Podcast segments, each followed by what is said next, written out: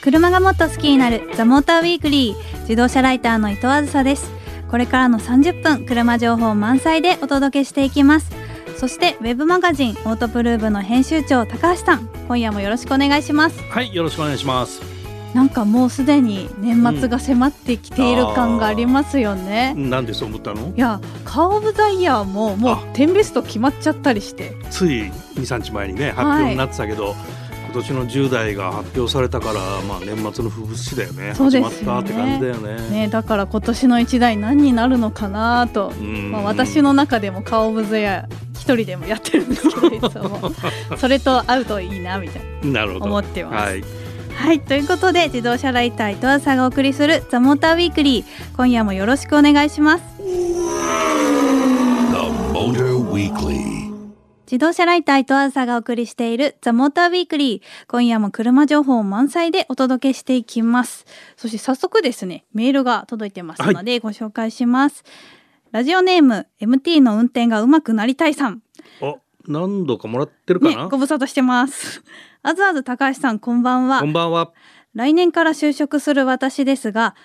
S660 を愛車にしようと考えています。うんいいですね。もちろん MT です。ところで、あずあずはロードスターで山形へ帰省するときは、雪道をどのように運転しているのかが気になりました。うん山形在住の私は、意地でも S660 で冬を乗り切る覚悟を決めつつあります。アドイバイスあれば教えてください。い。なるほど、まあ、私もですね冬もちろん冬タイヤに履き替えて山形にロードスターで。ロードスターで帰ってるんですけど、うん、ああなんでしょうねポイントといえば、うん。まず冬タイヤの状態をまずちゃん と確認することですよまあね。大事だな。なんかこう、ねはいボロボロのやつを履かない、ああ。ちゃんとしたはいあのグリップが雪道でも効くやつをうん履くことですね。はい。で2つ目なんですけれども、うんまあ、雪道やっぱりちょっと乱暴な運転をすると滑っちゃうので、うんうんまあ、滑った時のコントロールの仕方をうん。体に覚えさせることおお、なるほとど。思います。ああ。なのでもしあれば、うんこう広い場所うん、でこう雪が積もってるところで安全でね。安全なところで横滑り防止装置っていうのが車にはついてると思うんですけど、うんそれをいちょっとオフにしてもらっうんて、もう車がこう滑った時にどういう動きをするのかまあた確かにね、限界を知るっていうのは大事だよね。ですねそれをちょっと試してみてあ滑った時にはこうなるんだうん。で自分はこうすればいいんだってことをうんうんうんなんとなく分かっておくと、うんまあ、雪道で突然何かが起きた時にも対処なるでほどきるかなと思うんですけど、まあ、やる時は完全に安全なところでうんお願いしたいん伊ですが藤さんもそれをやってきたとまあそうかもしれないですね。素晴らしいそういうねちゃんとやっぱり備えておくことが大事ですので、まあでも楽しみですね。S660 納車されたらまたぜひ教えてください。ということでラジオネーム MT の運転がうまくなりたいさんには番組オリジナルステッカーをプレゼントします。さあこの後はモータージャーナリスト桂真一さんをゲストにお迎えして話題の新車をピックアップします。 The Motor Weekly. 自動車ライター伊藤アンサがお送りしているザモーターウィークリー。さあ、ここからはモータージャーナリスト桂真一さんをゲストにお迎えして話題の新車をピックアップします。桂さん、今日もよろしくお願いします。はい、よろしくお願いします。はい、桂さんも雪道の運 転いかがですえか。、なんで笑ったかっていうと、はい。えー、あずささんがですね、はあ、ロードスターの4時間耐久の時にうん、はい。スピンした映像を僕が見ていてですバレた またバラされて。ね、 何も対処できないまんまくるっ と何も対処っていうのは要するにステアリングでこうカウンターステア当てるとか、ええ何もなくくるっとスピンして、うんそれはな んだと。その人そがうね。滑った時の 対処どの口が言うかそれそうなんですよ、はい MT の運転が上手くなりたいさん私も今勉強中です、すいません偉そうに言いましたけど難しいです滑った時限の対界を知りましょ処って一緒に練習しましょそうあのーだからまあさっき言ってましたけど広いところでね、はいあのー自由にっていうのももちろんいいんですけど、うんやっぱりね自動車を使っちゃうと、はい物が大きいし、う、うんうんもしそれで失敗してぶつけた時は損害大きいのでそうですね、あのねやっぱりねスリックカートみたいなう。あああのねお金出してカート場行って、あカート場って言ってもそういうね、はいスリックカート場ね、行ってその滑るっていうのはうんまずどういう感じなのかなっていうのをこうはい体に感じて、うんでハンドルはそういう時にどういうふうに向きを変えなきゃいけないのかっていうのうを、んあの体感するといいと思いますね。そうですね。ね ちょっと私も勉強 します。はい、ということで今夜もピックアップする車について皆さんの印象をフリップに書いてきていただいてますので紹介していきたいと思います。よく滑るとかそういう話違えー、 ういつまでこれ引っ張られるん だ。はい、ということで、ではまず私からいきます。どどん、待望。待ってました。待ってましたというモデル待望でした。おうはい。では高橋さんお願いします。アイラブ経由 I love 経由。お、ということは経由を入れるモデルだなという感じがしますね。はい、では桂さんお願いします。はい、世界の基準かか、かはちょっとあの、まああのびっくりマークと、うんえーククエスエスチョチョンンママーーククががついてるなるほど。はい世界の基準かどうかとはいいうことですね。ということで皆さん何の車だか分かったでしょうかちょっと難しいですねこれわ。かなんるだわかけちょっと分かんなないかでっしょたでうねこれですもねね。車ちょっと特定するのは難しいね、はい。ということで今夜ピックアップするのはフォルクスワーゲンゴルフのディーゼルモデルになります。ではまず私からこのゴルフディーゼルモデルについて簡単に説明しますと、まあ、ドイツ本国ではゴルフのディーゼルモデルっていうのはずっとあったんですよね。なのですが今回初めて日本にディーゼルモデルが登場しましたということで話題になっております。同時に3列シートのミニバンのゴルフトゥーラにもディーゼルが追加されていてこのディーゼルエンジンは2リッターのターボモデルになっているということですが、あとバリアントにもね搭載したからねあ、バリアント、うんワゴンのモデルですね、にも搭載されています。ということでですね私ちょっと今回このゴルフディーゼルにまだ乗っていなくってあら、うんはいぜひ桂さんにはいこのゴルフディーゼルに乗った印象をお聞きしたいんですけれども、はいい、かがですかはい、あのディーゼルです。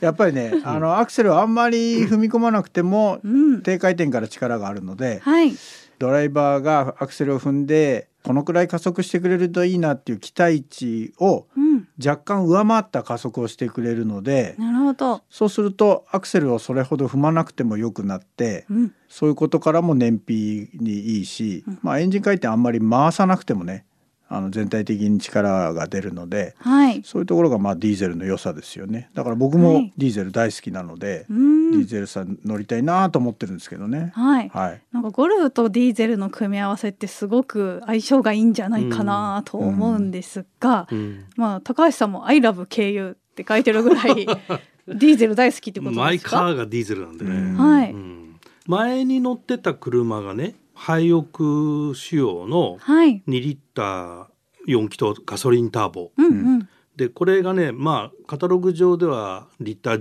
12キロぐらい走ってたわけはい、うんで今のやつが18キロぐらいうんの走るわけ、でこれほぼほぼねカタログデータ通りぐらいのスペックは出てるんだけど、はい、えでこれで走ってね年間で使うお金うんが半分ぐらいになるのかなと思ったらはい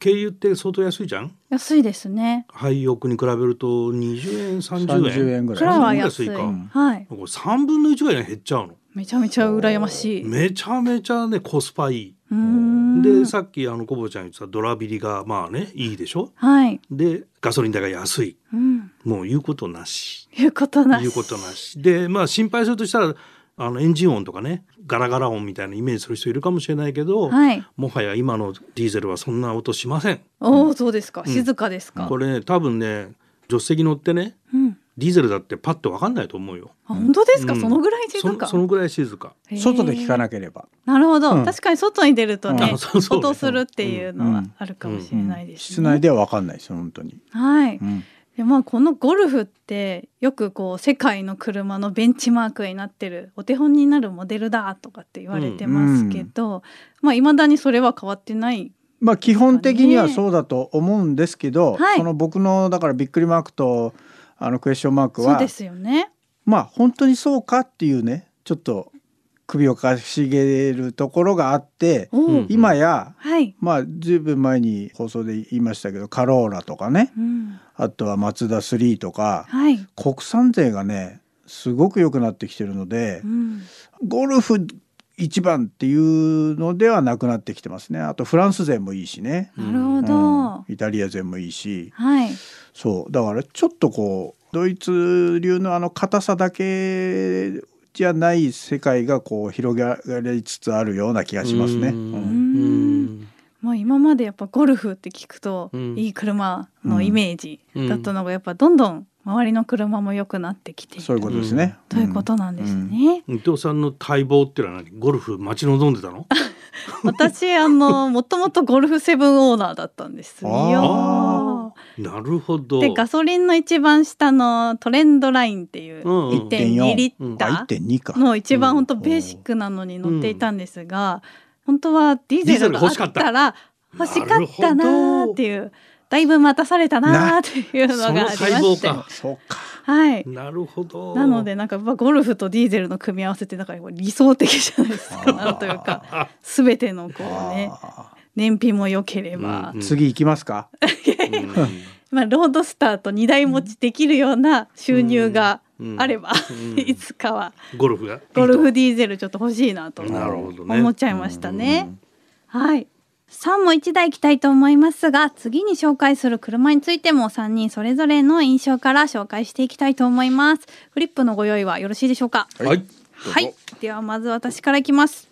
どどん、女性の理想のセダン、ハートおーへへーと思いました。うんはいお、ー次高橋さんお願いします。新たなプレミアムおお、新たなプレミアム。はいうんはい、はい。ではお次桂さんお願いします。はい僕は最もわかりやすい。どどん、空飛ぶ。あ、空飛出ぶたレンガ出た出た。前も聞いた気がするこれ。前も言った気が する。皆さんリスナーの皆さん覚えてますでしょうか。空飛ぶレンガといえばあのモデル。はいはい、ということで2台目にピックアップする車はボルボ S60 です、えーまずはこのボルボ S60 について簡単に説明しますとボルボ S60 はミッドサイズのセダンになります例えばメルセデスの C クラスや BMW3 シリーズと同じようなサイズの車になりますまあ、近年のボルボ車のようにデザインがガラリと変わりましてすっきりとしたデザインになっているのが特徴です、まあ、ボルボは2019年に販売する車から全て電動化すると宣言していましたが、まあ、その通りボルボ S60 にも今後プラグインハイブリッドモデルが導入されるということなんですが桂さん、はい。空飛ぶレンガ空飛ぶレンガ二回は今で来すましたねね。はい。はいあのまあ元々その空飛ぶレンガって言われたのはあのボルボの240かな。はいえっ、とセダンボディなんですよ。うんうんうん、だから、まあ、かかつ過去にも空飛ぶレンガ使ったけども、はいえーこれはだからボルボのセダンとしては今現状のセダンとしてはこの S60 しかないのでああそうなんでしただからこれこそまさに空飛ぶレンガ。うんうんうん、なるほどです。高橋さんは新たなプレミアムといやうっぱこりとプで。レミアムモデルっていうとこんこ今あの伊藤さん言った C クラスとか3シリーズとかね、はいまあこれアウトアウディの A4 うん、まあジャーマン3なんていう言い方するんだけどはい。それとは違う表現でこう高級感プレミアム感を、まあ、デザインも含めてはい。出してきた新たなかっこよさだなって思うかな。うんうんうんうん。まあちょっとやっぱりドイツ車とかうんうんフランス車とか、まあいろんなありますけれども、スウェーデンのらしさみたいのが出てるうん感じがましああますのね。ね、うんスカンジナビアンデザインっていうねうんはいなんかこう温かいでしょはい、わかります。室内とかね、はい。その座った印象とかねうんうんう。うんそういうとこありますよね。はい。で私も女性の理想のセダンそうなのと書きましたけど、特に若い女性ってセダンってさおじさん乗る車そうのイメージなんじゃないの、まさに、うんだかあらセダンって、うんそうおじさんの乗る車だなぁと思ってるんですよ自分が選ぶ車じゃないはいはいとはい思ってるんですけどやっぱうんボルボさんってうん やっぱデザインがさんですか。ボはいルボさんが、うんあのすごいデザインがやっぱりうん優しい、ああなんかこう俺の車だぜみたいなところがないというかうん主張があまりなくてうん綺麗なんですよねすごうんうんうく。んうんあとさっき桂さんがおっしゃったようーに、うん中でこう運転してるとなんかお家にいるみたいなうん落ち着く感じとか明るさとか、うん なんかこう暖炉の前でポカポカあーこう座ってる感じみたいなあそれはやっぱ感じるんだそういうことは。感じますねあ。ーあーなんなるほかどすごいだから女性にはビビッとくるセダンかなとうんセダンでもやっぱりこういう素敵な車あるんだとうん気づかれる方がなるほどいるんじゃないかなとうん、思思いましたね。これねだから実際に走ってみるとはい60シリーズは前先に V60 っていうね、はいあのワゴンボディが出てますけどもうんやっぱりねワゴンに対してこのセダンの後ろにこう箱がもう一つ別についてるっていうと、うんうんボディのねはいこうねじれとかお曲げとか力に対しての強さがあるのではいあのそれが音としてうんうんうんあの入ってこないそのセダンの良さがあるんですね。はいどうしてもあのワゴン系は後ろが大きな箱、まあ、太鼓みたいな効果が出ちゃうので、そうですうんね。走行音がね、はいい、ろんな音が入ってきやすいんですけど、うんうんまあ、それはワゴンとしては抑えられてるんだけどうんやっぱりセダンの方がはいよりこう質感が上がった感じがしますね。あー確かうにんまあセダンってスリーボックススリーボックスね。うんうんは箱箱三つ、ね、箱がねううんんあの荷室とうん座るところがうん居住空間が分けられてるっていうとのトラがンクね。うんトランクが分けられてると、まあ、それが結構効いてるということですね。まあうん普通はそういうもんなんですけど、はいやっぱりその効果がすごく高いですね。うんうんうんこれは今回皆さん乗られたのはうん T5 T5 そうそうそうはい。エンジンのモデルですか、うんはうんこの後ラインナップで T6 っていうプラグインハイブリッドも出てくるんだけど、はいまあ、今のところ T5 が出てきててっていうところかな。うんうんこれ結構ガソリンのモデルでもうんパワーとかは問題なく使えるような形でしたか逆にパワーあるんだよねこれ。うんあそうなんですね、全然いら使わないぐらいうんはいそうそう、うんたっぷりある。たっぷりあるはい余裕ありすぎりなるほど、うんまあ、桂さんが空飛ぶレンガって言ってた、ああ空飛ぶっていうのは速いっていうこそういうとことでですすもんねはいじゃあそそうだねの昔の歴史も踏襲したようなうんうん S60 ってうんいうモデルになってると、そうですね最近のボルボほらまたあの四角く戻ってきてるんで、うんうんうんイメージ的にはやっぱこれが240にかなり近くなってるかなっていう気がしますうね。うんんえーじゃあ結構昔からボルボのファンの方もううん好きかなっていうモデルにそうなってるかもしそれないのです割にね。はこう中がさインテリアがさっき伊藤先生にリ,、はいリビング感があるんだよね、ね割とカチッとしてなくてね,、え素敵ですよねねなんかドイツ車ってどうしてもコックピット感があるでしょうんそれがこう、ボロボロだとそこまでこう走りっていう感じじゃないんだけど、うんでもパワーいっぱいみたいな、はいそういう車ですねなるほど私まだ触ってないのであ乗ってないんだこれ乗ってはないんですよ、うんなので私も試乗していきたいなとうん、思います、ということで今夜はゴルフディーゼルモデルとボルボ S60 をピックアップしましたモータージャーナリストの桂真一さんありがとうございました、はいどうもありがとうございました。自動車ライター伊藤梓がお送りしてきましたザモーターウィークリーエンディングのお時間となりました今夜はゴルフディーゼルとボルボ S60 をピックアップしてお届けしましたが、はいなんかすごいいろんな話がまた出てきてゴルフはなんかコスパの話だったなそうですね、うん私これどっちも乗れてないんでちょっとあーそっか乗ってコメンこトなしきゃづらいダメですね。でも良い車だということが分かったので、うん行ってきます、うん市場に。は、はいい、それでですねオープニングでも少しお話ししたんですが、はいカーオブザイヤーのテンベストが決まりましたということで、リスナーの皆さんにも、うんカーオブザイヤー選んでもらおうかなとなるほど思いまして、うん皆さんが選ぶ私のカーオブザイヤーを募集したいと思いますなのでどしどしメールで応募していただければ嬉しいです、えーメールアドレスは tm.fmyokohama.jp ザモーターの頭文字 tm に続いて .fmyokohama.jp ですカーオブザイヤーの選んだ理由も添えてぜひ送ってくださいメッセージを採用させていただいた方にはザモーターウィークリーオリジナルステッカーをプレゼントしますそしてツイッターでも今夜の感想をお待ちしていますハッシュタグモーターウィークリー847でつぶやいてくださいねということでお相手はオートプルーブ高橋明でした自動車ライターの伊藤梓でした来週もこの時間にお会いしましょう